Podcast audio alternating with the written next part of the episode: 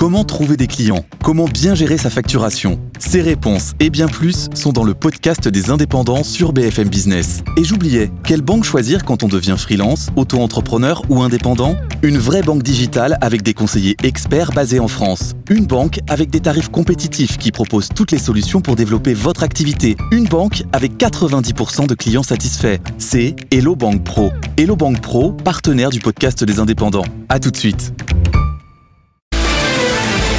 BFM Business, BFM Patrimoine, la vie IMO.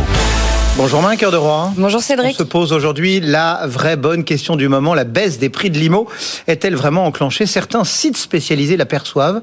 Les grands réseaux eux, sont un peu plus mesurés. Ils sont un peu plus mesurés, un peu plus partagés. Euh, on l'attend, la, baisse des prix. On sait qu'elle va arriver. Le, le sujet, c'est pas tant si elle va arriver, mais c'est quand. Alors oui, ça s'amorce, c'est vrai, mais c'est pas aussi spectaculaire que certains veulent bien, le dire.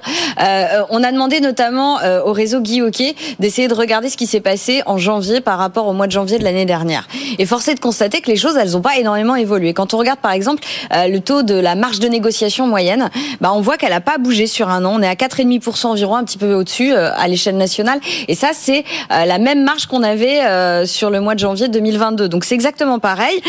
les prix, eux, alors clairement, oui, ils ont stoppé leur flambée. Mais chez Guy Hockey, alors après, vous allez voir que toutes les, tous les réseaux d'agents sont pas exactement les mêmes statistiques, mais chez Guy Hockey, on est toujours en hausse. Alors plus 1,5%, on est bien loin des 7-8% qu'on avait ces deux, trois dernières années. mais effectivement, il y a, y a, quand même bah, une correction qui peine à se concrétiser dans les chiffres. En réalité, il y a que quatre régions toujours dans ce réseau-là qui affichent des prix de vente à la baisse. La Nouvelle-Aquitaine, moins 3%. On est sur une baisse d'environ 4% en Ile-de-France dans le Grand Est et près de 7% quand même, hein, on va le dire, sur la région euh, Auvergne-Rhône-Alpes. Bon, ça c'est le réseau Guy Je suis allée voir aussi d'autres réseaux, notamment Orpi par exemple. Alors ici, on a vraiment un début de baisse de prix. Là, on est à 2% de recul euh, sur le mois de janvier par rapport au mois de janvier de l'année dernière. Donc la baisse des prix, elle est là.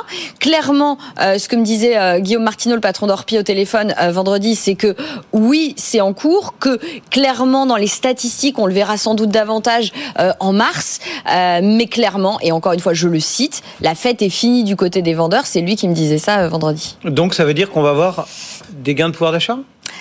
Alors.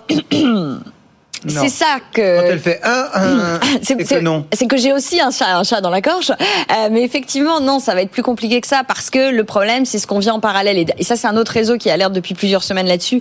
Et il était venu à l'antenne nous le dire, le, le patron du réseau L'Adresse. Euh, attention à pas faire le mauvais calcul. Euh, et ceux qui veulent acheter un bien immobilier en se disant, les prix vont baisser. Euh, je vais faire la stratégie de l'attente, attendre que les prix baissent davantage.